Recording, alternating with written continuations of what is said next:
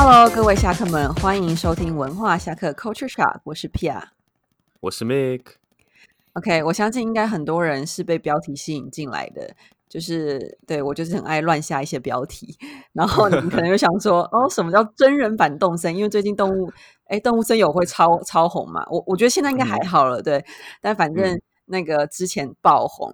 那我们今天就是邀请到的来宾，他才是真实，他他的人生现在的生活就是真实版的动物森友会，因为他就是平常就是会去抓一些很稀有的的动物，然后拿去卖钱。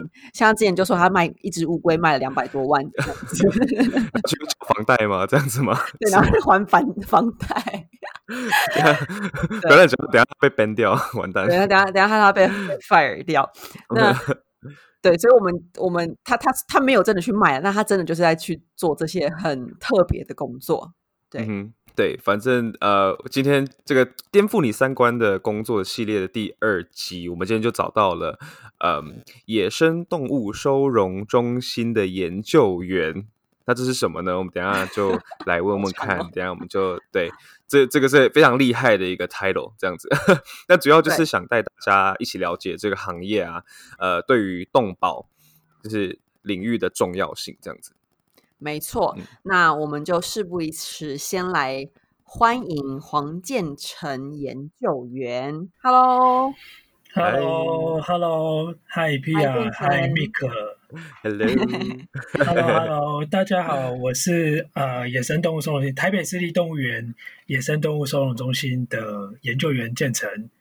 那、嗯呃，我在这边在台北台北市立动物园这边工作，呃，目前是一年半左右。对，那、嗯呃，我们的我的工作的地点就是在台北市立动物园，但是我是在动物园的后面，就是没有对游客开放的一个保育研究中心当中，这样子。嗯，对，就是一个神动物园有个神秘的组嗯织单位，是隐藏在游客都不知道的地方。对对对，游客是不能进来的。呃，欢迎建成来参加我们的那个第二系列的第二集嘛。那我们嗯大家刚刚 Mik 在介绍的时候，就讲了一长串野生动物收容中心研究人员，这到底嗯是什么东西？因为我听起来就是是跟动物园里面看照顾那些动物起居的人员，在那边喂他们吃吃饲料、呃、嗯吃那个、啊、东西的那些人员有什么差别吗？嗯，。对，好，那我这个单位叫做野生动物收容中心嘛，那嗯呃，所以顾名思义，我们就是收容是野生动物。呃，这边就比较像是一个研究性质的。那其实我们是呃林务局农委会去支持的一个单位，所以其实我们不是主要归在动物园里面。我们虽然在动物园里面，但是我们的的上级机关是林务局这样子。对，嗯那那我们这边就会收容很多呃来自世界，包括台湾自己的，然后还有来自世界各地，它可能是呃走私或者是呃在国际间非法贸易，然后被查缉到的动物。对，那它呃就会就会透过这个收容体系这个管道进来我们这个这个中心这样子。对嗯嗯，哇，任何的这这种，你刚刚说是像走私或者是保育类的嗯的动物这样子，那为什么还为什么会需要就是保育研究员这个工作？嗯，好，呃，我们这边除了收容之外，还有还有另外一个是救伤，就是比如说台湾有一些动物，呃，穿山甲啊，或者是石虎，或者是一些台湾的动物，如果在路上它可能被车子撞到，或它受伤了，它掉它它就被民众捡到，那它也会送来我们这边。那 另外一个比较大宗的，就是我刚刚说的，就是茶器走私的。它嗯因为有一些爬虫类，尤其是爬虫类，他们在这种宠物市场，它其实是可以卖到蛮高的价钱。那嗯它就会有一些人透过走私的方法经经呃经过台湾，或者是进来台湾。那我们就是查查缉到之后，就会进来到我们这个单位。那我们就会呃必须要去针对这些动物去拟定一些比较特别的呃保育计划，或者说繁殖计划。那我们也会呃跟国外的国内或是国外其他各个单位去商讨说，如果可以这边有一个繁殖计划的话，跟他们合作。那如果另外一个可能性是说，如果这些动物有将来有机会，我们可以帮它回到它原本的国家、原本的栖地，去嗯帮助它回回复到回归它原原始的繁殖地，这样子。对对对，你刚刚有提到一个，就是很多走私的爬虫类，为什么爬虫类对会特别比较被走私啊？嗯好，走私的动物其实很多，但是呃，大家特别爱走私爬虫类。那爬虫类，呃，应应该这样说，因为因为爬虫类会，嗯，爬虫类的耐受性比较好，它可以嗯一段长时间不用喝水，或是一段长时间不用吃东西。那如果它是一个健康的个体啊，那它可能经过这种走私船运，或是或或者是飞机运输，可能一个礼拜、两个礼拜的时间，它它其实都还可以维持一个比较正常的的状态。但但其实嗯你如果走私鸟类啊，或是哺乳动物，那大大部分的的这就是鸟类跟哺乳动物，它会比较就是因为代谢比较快，所以它会必须要，如果有一小段时间没有喝到水，或是一小段时间没有进食，它可能很快生理代谢就会下降很多，嗯可能就会死亡。对对对嗯，那这些动物，呃，你你你们是除了查气走私之外，你们嗯平常在保育的动物是，呃，我直直观来讲来想的话，就是你们希望可以让他们都回到他们原生地嘛，然后可以继续繁殖下去，然后继续让物种多元，不要对那个对。嗯那像有哪些动物是你有接触到的业务，就是它其实已经快濒临绝种，然后你们现在正在保育？呃，我们这边有非常多都是这种，就是呃，因为我们保育类大家说的保育类，台湾会有一个就是林务局公告的呃保育类名录，对，那但是在世界上，以国际上来说，会有一个组织叫做 IUCN，它是国嗯国际自然联盟，那它会去评定全世界所有动物的保育等级。对，那其实我们会收到非常非常多，它的保育等级已经是就是呃在灭绝的前一级，灭绝就是就是 EX，那它的它的前一级就是 critical endanger，就是极极度濒危。对，所以我们会收到很多这种已经是极极度濒危的动物。那之所以极度濒危，是因为可能原始的栖地已经被破坏了，或者是有很多人去盗猎，去把它抓来想要当宠物。所以当它越数量越来越少的时候，它的珍惜度就越来越高。那嗯当然，你如果那些不法的商人想要想要去抓这些动物，它就可以卖到越来越高的价钱，因为物以稀为贵嘛。对，对所以这会是就会，所以我们会收到很多，对，是一个恶性循环，所以我们会收到很多这种 critical endanger 的动物这样子。哦，嗯，那在台湾是像哪些？嗯有哪些？台湾的话，其实穿山甲已经算是 critical endanger 的动物了，这样子。对，那人家是去买呃，会去盗猎穿山甲的壳吗？哦，我知道，是不是人家说什么什么吃穿穿山甲可以补补阳补什么就壮阳对他？们就会传统上对他们会认为穿山甲是一个很好的中药材，这样，所以他们就会想要去抓，尤其是老一辈的，或者说早期的人会想说，如果是野味会更更补嘛，对不对？他们就会想要去抓穿山甲。那但是其实后来的，其实近代的研究都已经证实，其实穿山甲的的它的身上的这些背甲，它其实就是嗯跟你的指甲是一样的，它就是一些角质蛋白。对，所以你你能够从穿山甲身上得到的东西，你就一样可以从你的指甲去得到这些东西，或者说其他任何可以替代的药材都可以去取代。啃指甲，嗯对，对啊，对啊，所以它其实就会变成说是呃，必须要去呃去导正一些民众，他们嗯会想要、想要，不管是想要抓这个动物拿来养啊，不管是想要把它抓来当食物，或者是当药材，觉得很补，这些东西都是必须要一就是一步一步去去导正的。嗯哼，嗯对，嗯，台湾有什么法律是像这种去盗捕保育类动物或是濒临绝种动物就会有罚款？这个罚有有，这就是就是野生动物保育法。对，其实嗯主要在管这个呃，就是保育类动物的产制品或是它的本身，那就是动物保呃野生动物保育法在管制的。对啊，但其实讲到这个好像是有点扯远一点啦，但是就是呃，在你在台湾，其实你盗猎穿山甲，或者是你抓保育类动物，你一你虽然有受到野野生动物保育法的管制，那会去、呃，就是在台湾你被抓那个罚则是蛮轻的，所以会嗯所以会所以变成说，呃，有一些人是抓了又抓，抓了又抓，他们会、嗯他们会一直不断的去做盗猎的这种事情很，该死。嗯，嗯，我记得我前几年去绿岛的时候，有那个呃椰那个什么椰子蟹吗？椰子蟹，椰子蟹。对然后就是我们去夜游嘛，然后就骑车，然后就就是前面人看到，然后就说：“哎，大家停下来看一下椰子蟹，可是不能碰，不能抓、嗯这样子，所以抓的话会被罚款啊什么之类的，这样子会被抓去关。”然后我就想说，嗯，可是我那时候就看到椰子蟹，真的觉得蛮蛮特别的，就觉得它很大只，然后就是大部分人会看到就会觉得，哎，想去碰碰看、摸摸看这样子。但是我们就知道说，就算是你看到呃在路上啊、街上的东西，你还是要去稍微注意一下，看它是呃一个怎么样的动物，看它是不是有受到保育条款的保护啊之类的这样子。对，嗯没错，椰子蟹很大耶，嗯，超大，椰子蟹很大，它很可怕哎，嗯，很可怕。它它超可，它可以长大到像一颗垃圾桶那么大哎，对，有一些看到的是那么大的呃吗？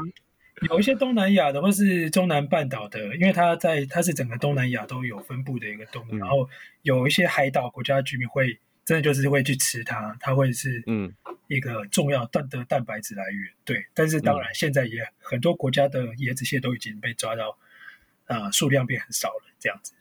对对对，哦，好可怕。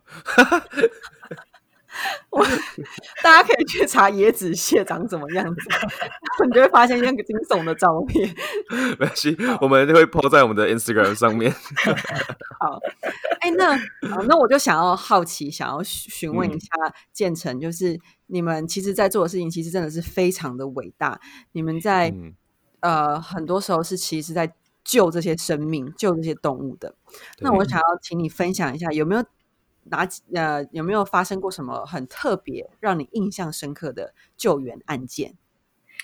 特别的救援案件，呃，去年底的时候，十一月底、十二月初的时候，有一批啊、呃也是走私进来的动物。那它这个，我印象中是一个泰国人，然后从、嗯应该是从马来西亚，然后走私来台湾。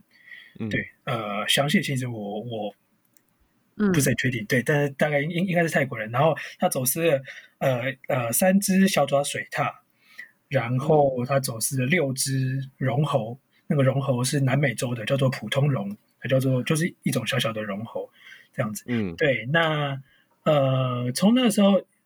呃，因为那那个时候绒猴进来，那那那几只猴子宝宝，每每一只大概都只有五十公克，对好小然后哦。对，大概就五十公克大小这样子就可以抓起来的猴子吗？对，就哦对，就是你的一个手手掌心的这样大大小而已。对，那那个时候进来的时候，大家都觉得说，因为他们其实也经过就是这个长途运输，然后这些嗯状况也不太好，所以我们一一开始大家是没有，就是可能会想说不要抱太大的期望这样子。对，嗯但但是我们当然大家还是就是分配人力、分配时间去按去轮轮流排班照养这样。对，那后来这一批猴子都就是都有平安长大。对他们这种猴子是长到最大大概也就三百克而已。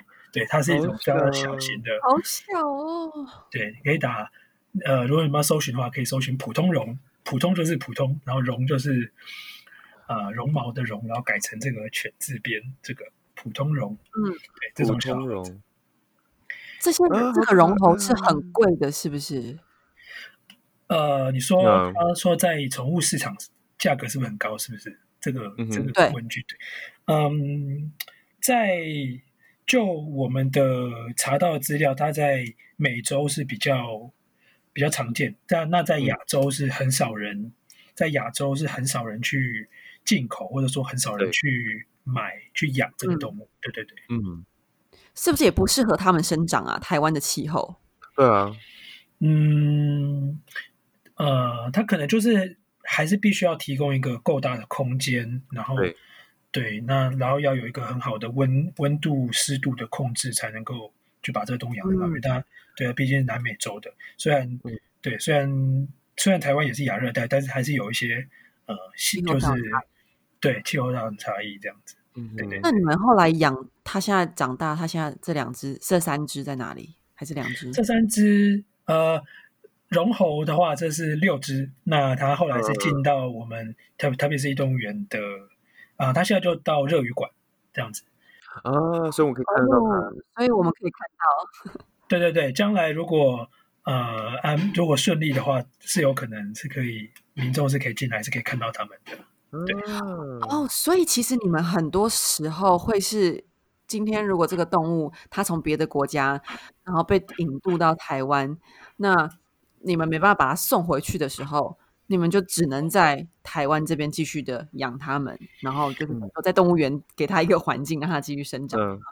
对对对，没错。因为动物进来，我们会有几个，会有呃，第一步会去考虑说，如果它可以的话，能能不能回到原原栖地嘛？对，如果能够野放的，如果是台湾本土的就可以野放；如果是国外动物，我们可以去考虑说，它能不能回到它原始的栖地。那当然，这个有中间会有很多必须要考量的地方，是它的。健康状况好不好？那我我们要知道它的遗传的来源是是是哪里？因为你把同样一个动物，但是它是不同来源的，那你把它你把它它虽然是 A 从 A 来的，但你把它放到 B 地，它虽然都是同样的动物，但是对它们对它们的族群结构来说是是会有会有不好的影响。哦，对啊，那他们也没办法繁殖啊，等等的。对，所以我们会去考虑说，他能不能他适不适合回去？那当然也会去。啊，做一些疾病的检检验，然后去评估他身体状况。对，那如果真的都都是不适合的话，那当然他就是必须要留在动物园，或者是我们会跟其他世界各地的机构去谈说，呃，怎么样的环境给他会是最好的。所以我们可能会把他送到其他单位这样子。哦，那动物园辛苦哎。对啊，这个是一个全世界都要一起。就是携手合作的一个一个 project，就是你拿到一个不只是你自己而已。那你刚刚不讲绒猴，不是前面还有三只什么东西？什么水獭？小爪水獭。小爪水獭。那要怎么偷渡啊？他们需要水哎，而且他们要吃东西。水獭跟绒猴这个怎么偷渡的？这个我这个我没有很有印象。对，因为我比较接触比较多的都是爬虫类。嗯。嗯，OK，我看到照片了，小那水獭还活着。好，那因为其实动物园本来就有小抓水獭，有对我我们有典藏这个物种，对，所以其实小抓水獭后面后续有可能就是留在动物园这边这样子。嗯哼，嗯，哎，这个是不是可以养啊？当宠物？我我之前有发我一个 IG 的，就是那个日本的，嗯。人他有在养水獭，哎，跟狗在这个在日本是可以合法养的动物。对，那其实日本也是一个蛮奇怪的国家，因为他们可以养，他们国国内的这个就是法规来说，他们可以养的动物很多，但其实有非常多动物是不适合一般民众去饲养。比如说，他们也可以养猫头鹰，他们有很多猫头鹰都是可以合法养殖，但其实猫头鹰你养在室内，也对他们来说是一个很不好的环境。嗯嗯嗯，对对，哦，难怪看看到那么多就是 I G 账号，就是什么特别的什么宠物啊，什么都是几乎都是日本的。嗯，对，台湾小猫头鹰养这些东西的，是不是？啊，这些东西像小小水獭或者是这龙猴的话，那要饲养就是必须要经过主管机关的同意。那因为我们是动物园，我们是呃是。怎么说，就应该算是合法的这种动物园或者是农场的这种性质，所以在所以很多动物是可以透过申请的情况之下去饲养的。对，那当然有很多这种动物就是民间或者是私人就没有办法去去饲养，对，就只能偷养啊。被抓到的话，就是被检举的话，你可能就是要被迫不能养。对。没错，这些都是要做过评估的啦，就是你要怎么养啊，都是怎么样的，要不然动物园可怜哎。嗯，可是我我是有有人在养鳄鱼，不是吗？私私私家的民宅在养鳄鱼，这种是这种是没有被就 under the table 就不会被看，不能被发现的，是不是？其实那是违法的，对不对？他如果没有合法的营业证照之类的，呃，要看要看是哪一种鳄鱼，有像一些眼镜，像眼镜凯门鳄这种是，呃，你是可以合法去购买去饲养的。对，那但是有一些在国际上保育程度比较高的鳄鱼就是不能养的，这样。嗯嗯嗯嗯，了解了解。嗯，那你们是不是也常常接到一堆的呃举报或是投诉的电话？那举报投诉的话，那呃那个其实主要是动保处的业务啦。对，那其实我们这边也有很多动物是从动保处那边。就是转送过来的这样子，嗯嗯，所以就是每天每天就是起来就是要想我今天要照顾哪些哪些哪些动物，然后 然后有些夜行性动物的要照顾的话怎么办？你们要轮二十四小时轮班吗？对啊，嗯呃，我刚前面没有说，我其实主要就不是不是专职在照养动物的，对，那我们专职照养动物的就是。会叫做保育员，或者是我们叫它 keeper，对，那就是专职照养动物的。那像我的话，就是主要是做呃研究工作这样子。那因为那当然，因为我因为没有全职照养动物，所以我的就不会被呃动物的时间绑住，所以我会比较激动的，就是比较机动性的去支援其他这种临时进来的动物的照养。这样，嗯嗯，你所谓的研究是需要那类似抽抽血抽样的这一种研究方面吗？像我像我们现在有做呃食蛇龟的野放追踪，那食蛇龟就是台湾的一种原原生的动物，它叫食蛇龟。那它也是被长期盗猎走私，那主要都是走私去中国这样。那所以以前。以前大概可能二三十年前，台湾是有很多很多的食蛇龟，那现在数量变得非常非常少。对，那都是被这个盗猎走走走私盗猎的原因。这样，那我我们现在有做食蛇龟的野放追踪，就是我们会收到准备要走私出去的，然后被查扣到的动物，那到我们这边，那我们就会呃养着它，然后评估它的健康状况，然后去做一些。呃，疾病的检验，如果它健康状况是没有问题的话，我们就会希望可以找一个地方去把它野放，回到回归它原始的栖地。那野放之后呢，我们会在它身上装一个无线电发报器，然后我们去定期去追踪，那我们才可以知道说我们野放出去的的成效是好还是不好，就是我们放出去的。的乌龟，它它现在是很健康的，但是我们放出去了半年、一年、两年之后，它到底是有没有长大，或是它的健康状况是不是好的？我们要来评估说，我们这样子野放对这个个体是不是好的，还有对这个族群是不是好的？嗯，对我刚刚想要问这个，就是说你们放回去之后，如果人还是一直在那边偷偷的盗猎，那根本就来不及你们繁殖的速度啊。那这样的话，是你们会去巡逻？就是定期的去巡逻，就是看有没有人已经破坏他们的栖息地了，还是说有什么办法可以去遏制这些非法盗猎的人一直在那边破坏？嗯，那呃，食蛇龟野放这个部分，台湾现在有我们在做，有特生中心，还有平科大，我们都有在做这个事情哦。那那现在大家的呃默契就是说，我们必须要找一个是。呃，比较安全的位置，那这个位置也不会对这个就是民众或是对大家公开，嗯，对，那我们就会去找一个比较安全，然后然后不会有太多外人进来的这个原生栖地去野放，这样会不会很难找？很难找，非常难找。我跟你讲，我最近才去了一个，反正就是细致的某一个秘境，然后我就觉得天哪，这里真的很漂亮。然后也是朋友私下这样讲，但是他自己不想要分享给别人，因为他就觉得就是很难得近郊有一块宝地是没有人污染的。然后他很，他如果公开这个秘境的话，就会越来越多人过去。所以我我我后来只有发照片，然后我也说就是我不公开在哪里，因为我想要。然后我就觉得你们要找那个栖息地更难找，现在台湾已经没有什么 地方是没没有人去过的。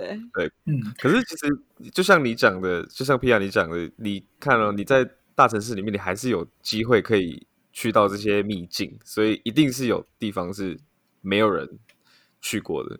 尤其是在深山过来的吧，应该是连我都可以，都连我都可以找到这种地方，代表更多地方是是大家都找得到，你知道吗？嗯，就是 perspective 不一样。对啊，那就是野野野放的部分是我们能够控制的，就是这样。对啊，但但那但是能够如如果能够有更多的区域，台湾的浅山或者森林能够被划设成保护区，然后实质上有。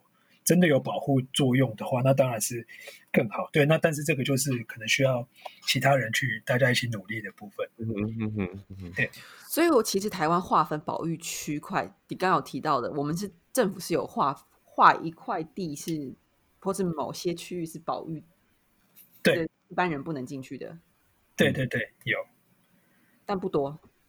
呃，要看不同的等级。哎，这样好，好像在。考试哦，对，但 好奇，好奇，对啊，那有分很多不同等级啦。那像呃，就是最最高等级就是国家公园嘛。那再往下还有自然自然保留区，然后还有林务局划设的野生动物重要栖息地。嗯，然后对，对对对，然后还有像之前比较应该啊，大家比较知道针对食蛇龟有这个翡翠水库的食蛇龟保护区。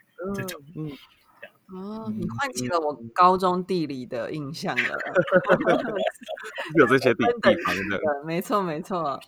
对，工你的工作内容大部分都是，可以说就是行政跟其他的一半一半嘛。对，行政跟研究一半一半。那哎，我刚还没有说完，我说。啊，做食蛇龟的野放追踪嘛，那我们也会做一些呃，就是爬虫类的疾病筛检。对，我们会去针对我们这边养的爬虫类，然后他们呃，等于说去做健康检查，然后也知道说这些比较常见的传染性疾病的状况是怎么样的。对，那哦，对呀。这些外来品种有可能会带来一些疾病呢。对啊，对啊，对对对，这是一个很严重的事情。对，那所以我们有在做这个疾病筛检。那 Pia 说到这个疾病，就是也是有很多动物是因为这个疾病，所以它其实很难去去移动，很难去给到，就是很难去回到他自己的国家这样子。嗯哼，哦，嗯，了解。而且你，我觉得，我觉得你，对啊，我觉得比较担心的是这些外来种，这是应该算是外来种嘛？很多外来种，它如果身上有疾病，它可能来，然后影响到我们自己原生台湾的那原生种的话，那可能会造成我们自己的那个动物灭绝或者什么。对啊，对啊，对啊，所以，所以其实进来所有动物进来，我们都会有一个一个制式的程序，就是动物进来，它会先进到检疫区，检疫检疫就是筛检。疾病嘛，对，那它就会进到这个检疫区。那在检疫区饲养呃一一段时间，那可能哺乳动物可能就是会养一个月，然后鸟类呃爬爬虫类比较久，爬虫类可能要两个月三个月。对，然后在这段时间去照养，然后去观察，那也针对那些常见的疾病去采样、去筛检，去知道说哦这只。到底健康状况是好还还是不好？它到底能不能跟其他动物放在一起？对，我们才能去做下一步的的的处理。对，嗯，我现在一直联想到这些，就是那个 COVID nineteen 的，是呃进来要 quarantine，要先检查。嗯，OK，好。对对对，他们进来就是要先 quarantine。对，差不多，没有错。好无聊哦，他们要关好久。那除了刚刚你讲到那个。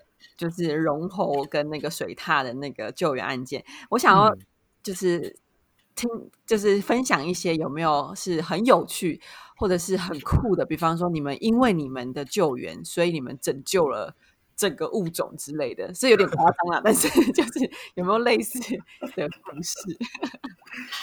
好，我我分享两个乌龟的，好了。嗯 第一个我觉得很比较酷的是，去年七月的时候，二零一九年七月的时候，对，那时候我才刚开始做这份工作，才几个月而已。那那个时候有一批走私，呃，我记得没错，应该是从泰国进来的。那他走私了一整批的，呃，几十只的乌龟，对，嗯那还有三只鳄鱼，这样。那这个乌龟里面就包含了两只安哥洛卡陆龟，这个这个陆龟叫做安哥洛卡，安哥洛卡陆龟。那它是它原生地是马达加斯加。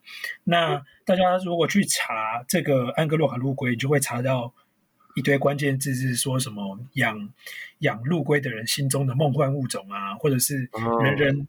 人人都想要养这个乌龟啊，或者说什么你有钱再再再多的钱也买不到这个乌龟，什么什么这种这种内容农场。嗯对，那呃，其实它就真的是是现在现在世界上几个最最最有可能灭绝的陆龟之一。那它在马达加斯加。去去年还前年有有几个学者做的研究是，整个马达加斯加它只剩下不到三百只，这样安格洛卡。那这个安格洛卡陆龟，它在宠物市场这个黑市，它是可以一只可以卖到将近两百万台币嗯嗯嗯这样。好扯哦，对，那那个时候那一批乌龟进来，然后就有两只安哥洛卡这样。对，那那是我印象很深刻的，因为进来之后，我们就必须要很高规格的对待这两只乌龟，嗯然后嗯对，那我们会希望说，它在它在我们这边呃暂养的时候是可以是可以健健康康的。那我们也会希望可以跟国际上其他单位去合作。这样呃，这个这个消息传开来之后，其实就有蛮多呃国际上的动物园或者是保育组织有跟我们联络。那、嗯对，就是探讨将来合作的可能。那我们也会希望说，把这些乌龟养着，或者是把这些动物养着，可以当做，就是我们会称它是一个卫星族群，就是它可能原栖地快要没有了，但是在世界各地有几个，就是卫卫星族群。将来如果哪一天他们呃栖地状况变好了，我们是可以透过这几个卫星族群回到原栖地区重新建立他们的数量，这样子。嗯嗯哎，刚刚说马达加斯加栖地怎么怎么了？马达加斯加因为常年的动荡，嗯对政治动荡，那再加上他们，嗯、政府对这个保育措施其实没有非常的支持，或者是没有很强力的的在执行。那还有一个比较呃现实面的部分，就是马达加斯加或者很多这种非洲的或者是东南亚的国家，他们呃人民的生活水准没有很高，他们的收入没有很高。对，但是今天如果有一个外国人进来跟他说：“你帮我抓一只安哥洛卡陆龟，那我给你什么三万块几分之？”几？嗯嗯嗯嗯对，那那个三万块可能就是他三年五年才必须才才能够赚得到的钱。嗯，对，那所以嗯很很很多盗猎者会透过这个方式嗯。去跟当地收购，去跟当地的农民或者是住在呃山区的这些居民去收购这种动物，这样子。这就是嗯。那个教育的没有没有做到的啦，就是对对对对对。对啊，这个层面非常的广，所以可能必须要到最基层才才嗯。才能够去慢慢改变我真的不懂哎，我真的不懂为什么一只乌龟要那么贵哎，就其实我是为什么觉得它蛮要抢啊？对啊，我我真的看照片，我觉得它其实那个纹路还蛮漂亮，就是不是你一般会想象陆龟会长的样子，它就是背很圆，然后很高，然后对对对对对，没错，你 OK OK，我以我以为是说，比方说它的好吧，就是一种珍藏的概念，就是像是既限量的 Nike 或是 Chanel 的包包，然后就是 大家会抢着要的那种概念，是不是？嗯，对，嗯。也有也有也有这个这个感觉，因为其实很多东南亚，像是呃或是中国的这种呃那种有钱人家暴发户，对他可能嗯。是钱很多，那他钱很多，他可以买得到跑车，那嗯。他想要买多少台就有多多少台，可是这个安格鲁海陆龟或者其他很稀有的动物，它不一定有钱买买得到，他们对会想要去收藏，如果有机会就会把它买进来收藏，然后就可以拿来嗯炫耀。这样真子，的是这种心态的真的是该死。乌龟啊。我看到那个，就是去年的七月十九号有那个公示的新闻，嗯，对，有报这样子，哇，居然两只要两百五十万，对，那这个是印象很深刻的。好，那另外一个是我刚刚刚刚刚刚你们有问到说，就是我们能有实际上帮助到这个野生动物富裕的这一件事情。对，那这是已经是很久以前了，应该是十几年前，动物园就是呃野生动物收容中心刚成立不久之后，后来就很在就是因缘际会之下有这个合作，就跟缅甸当地的政府去合作，因为那个时候有一种陆龟叫做缅甸新龟，嗯，新就是新星的新，缅嗯。缅缅甸新龟，它也是一种长得蛮漂亮的中小型的陆龟这样子。嗯，对，嗯。那那个时候缅甸新龟它是有一个很吊诡的事情是，嗯，大概在两千年出头的时候，你在缅甸国家里面，嗯。你找不到这个动物，然后它已经被科学家就是说它是 wild extinction，就是野外灭绝。哦，对，但是在那个嗯时候，在那个时候，同时你可以在台湾，你可以在香港，你可以在中国，你在东南亚的很多水族馆，你都找到这个动物。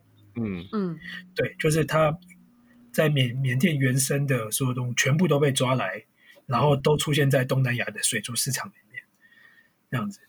对，那嗯从那个时候开始，也有很很大一批动物进到呃，就是特别是动物园的收容中心里面。嗯那那个时候开始就有跟缅甸当地政府合作，那也有也有那时候我我记得那时候他们应该也是有捐款到嗯缅甸那边，然后帮助他们设立一个中途之家，然后设立一个保育中心。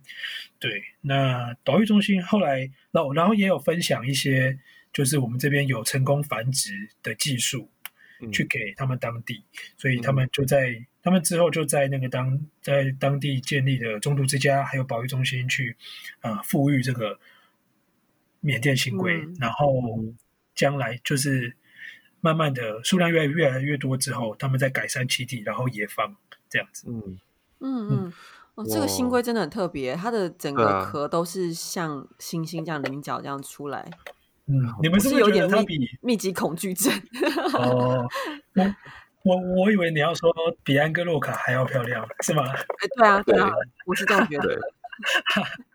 但是我觉得安哥安格洛卡很特别，就是它的那个那个壳很高，嗯，就很圆，很像一顶一顶那个圆帽一样，很高，很很酷，就是两种。我其实自己是蛮喜欢乌龟的，所以嗯，我在看都觉得好可爱。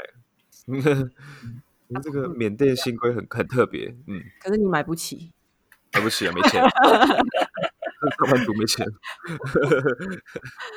对啊，哇，那真的是我觉得太伟大了。就是，嗯一方面我们觉得很佩服野生动物研究人员或者相关这些保育人员，那一方面嗯我们也真的是觉得很想要谴责那些不善待动物的人，或是真的。嗯，但我觉得这个我自己很矛盾，就是因为那些人真的，比方说马达加斯加的居民，他就真的需要靠这这样这方面的通路来养活自己啊，那不然他哦对会怎么办？对。但是就是怎么讲，这真的需要整个社会一起来帮助。但是呢，嗯我觉得有一些事情是一般大众就可以做的。嗯对我觉得不一定就是要非要到等到什么现实压迫啊，或者什么逼不得已的情况下，然后才嗯怎样这样这样。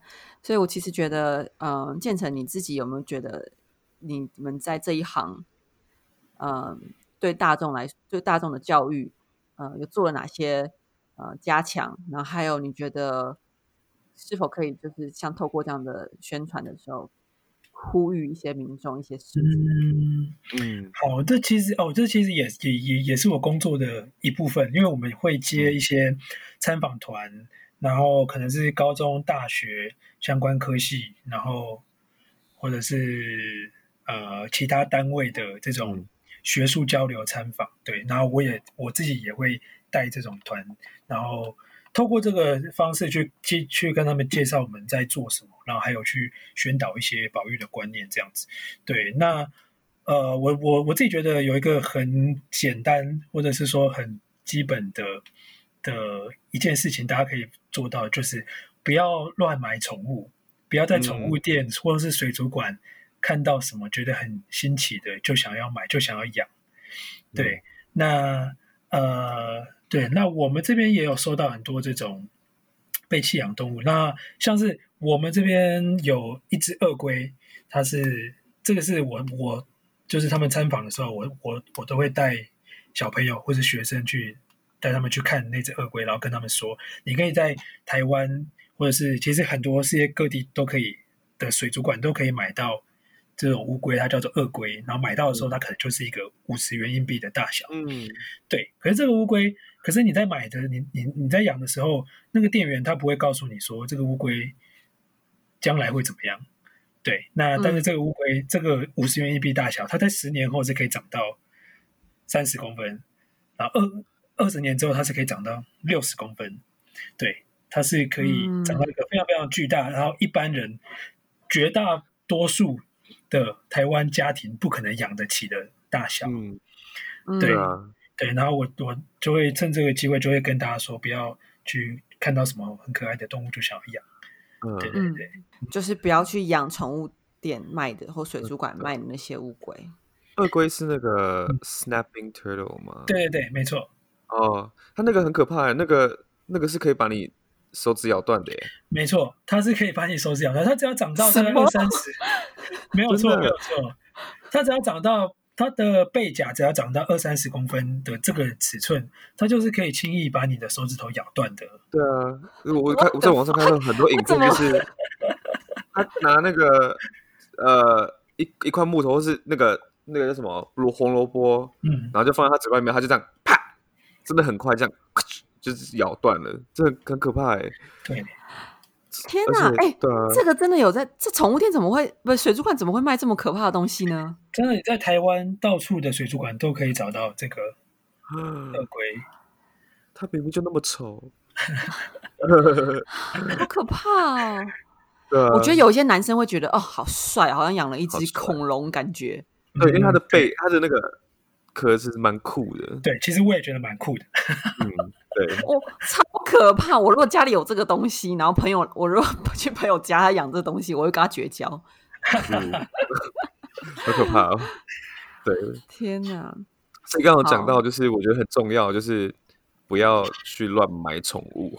嗯，对，不要看到新奇的、新奇的或者是有趣的，或然后就想要炫耀或者是怎么样子的。对，因为我觉得现在很多商家就是会为了。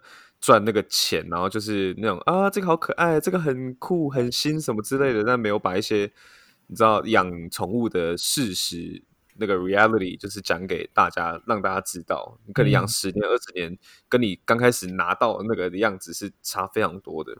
有些人不会等到十几、二十年，可能中间不想养就把它乱丢弃，那丢掉，对，对对对，呃，就是有有点危险，就是如果你又是你知道呃外来种的话，又你知道，就是会破坏当地的生态，这样子。好，那我最后一个想要问的就是说，因为其实这一类的人员，我必我我认为啦，应该也是蛮缺乏嗯人才的，对不对？其实是人手不足的状态。是。那像有一些对于野生动物研究人员或相关人员这个职业有兴趣的人，啊，你你自己觉得他应该要有什么样的？资格条件吗？嗯，资格条件说资格条件有一点太严肃了。对对，那我会觉得说，呃，当然第一个还是基本上还是需要一些生物的相关背景，或者是你可能是相关科系毕业的，所以你在呃，不管是做研究或者是。呃，在甚甚至在照养上面，都会有一个比较基础的知识在。对，那呃，再来就是我觉得必须要真的是对动物很有热情。那这个动物的对动物很有热情，并不是说看到它很可爱，我就很想要去抱它，这种就是热情。没有，是这种热情是我觉得是你会想要去多了解它的。除了他长得很可爱，或者他长得很帅之外，你会想要去想要去多了解他的一些资讯，然后或者他的他是他为为什么会长成这样，或者他住在哪里，他的他他吃什么，对，这种就是如果你对这些事情很有兴趣的话，我会觉得会，嗯，就是可以来做这个野生动物保育的工作。对，那那对，那除了就是呃做野生动物保育这边，这这就是这这件事情，除了呃除了可以可以跟动物接触，或者是我们可以呃就是接触到很多动物之外，其实是有非常非常多呃很辛苦的事情。那对啊，那其实我们在公家机关其实也会有很多难题，或者是嗯繁繁复很琐碎的事情要去处理。对，那其实就没有没有像没有没有像我今天跟大家讲的，就是只有这些从头到尾都是只有跟动物接触的的这个面向而已。当然，当然，对对对，对。而且而且，你刚刚说，其实这个是一个公务职位，对不对？是公务机关。对对对，我们是农委会林务局支持的。对，嗯，它其实是公，它算公务公职的一种。是是是，我觉得做这这份工作很重要，就是刚刚讲到的，就是 passion 要非常，你要去为这些生物动物们，就是。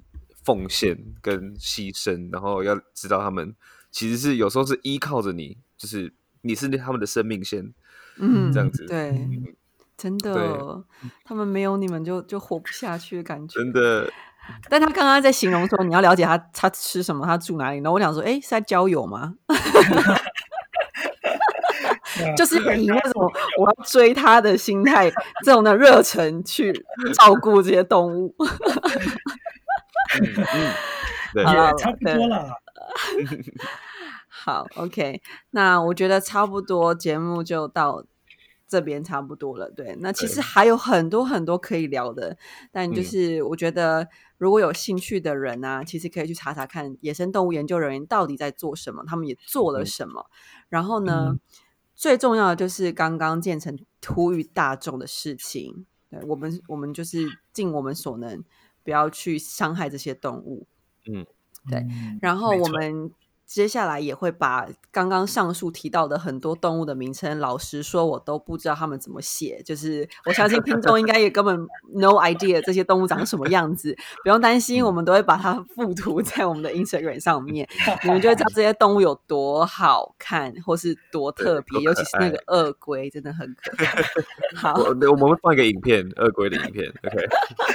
OK。OK，好，那你你有什么个人的 Instagram 或者什么需要大家，或者有什么呃野生动物的 page 啊？你们是需要大家关关注的之类的？嗯，可以在这个时候讲。对，我们可以去 follow 这样子。嗯，我们自己的话，自己我们动物园自己的收容中心没有什么那个，没有什么 page，但是对，但是我自己有一个，我可以宣传一下吗？可以啊，可以啊。好，我有我有一个，就是最近真的太忙，所以都已经没有在更新的一个粉丝专业，叫做这这段我们剪掉。你要你就说你有一一个粉丝专业就好。好，那粉丝专业，对，那个粉丝专业叫做这到底是什么鬼生物？嗯，哦，听起来很有趣。你说 Facebook 吗？呃，对，脸书。好，然后这个粉丝专业就是。以前啦，我现在都会把一些我想要去找资料，就是刚好查到很很有趣的研究或者是一些科学报道，就是去把它写进去这个专业里面。对对对，嗯，好，OK，我们会把链接附在呃我们的 profile 里面，然后大家可以去 follow。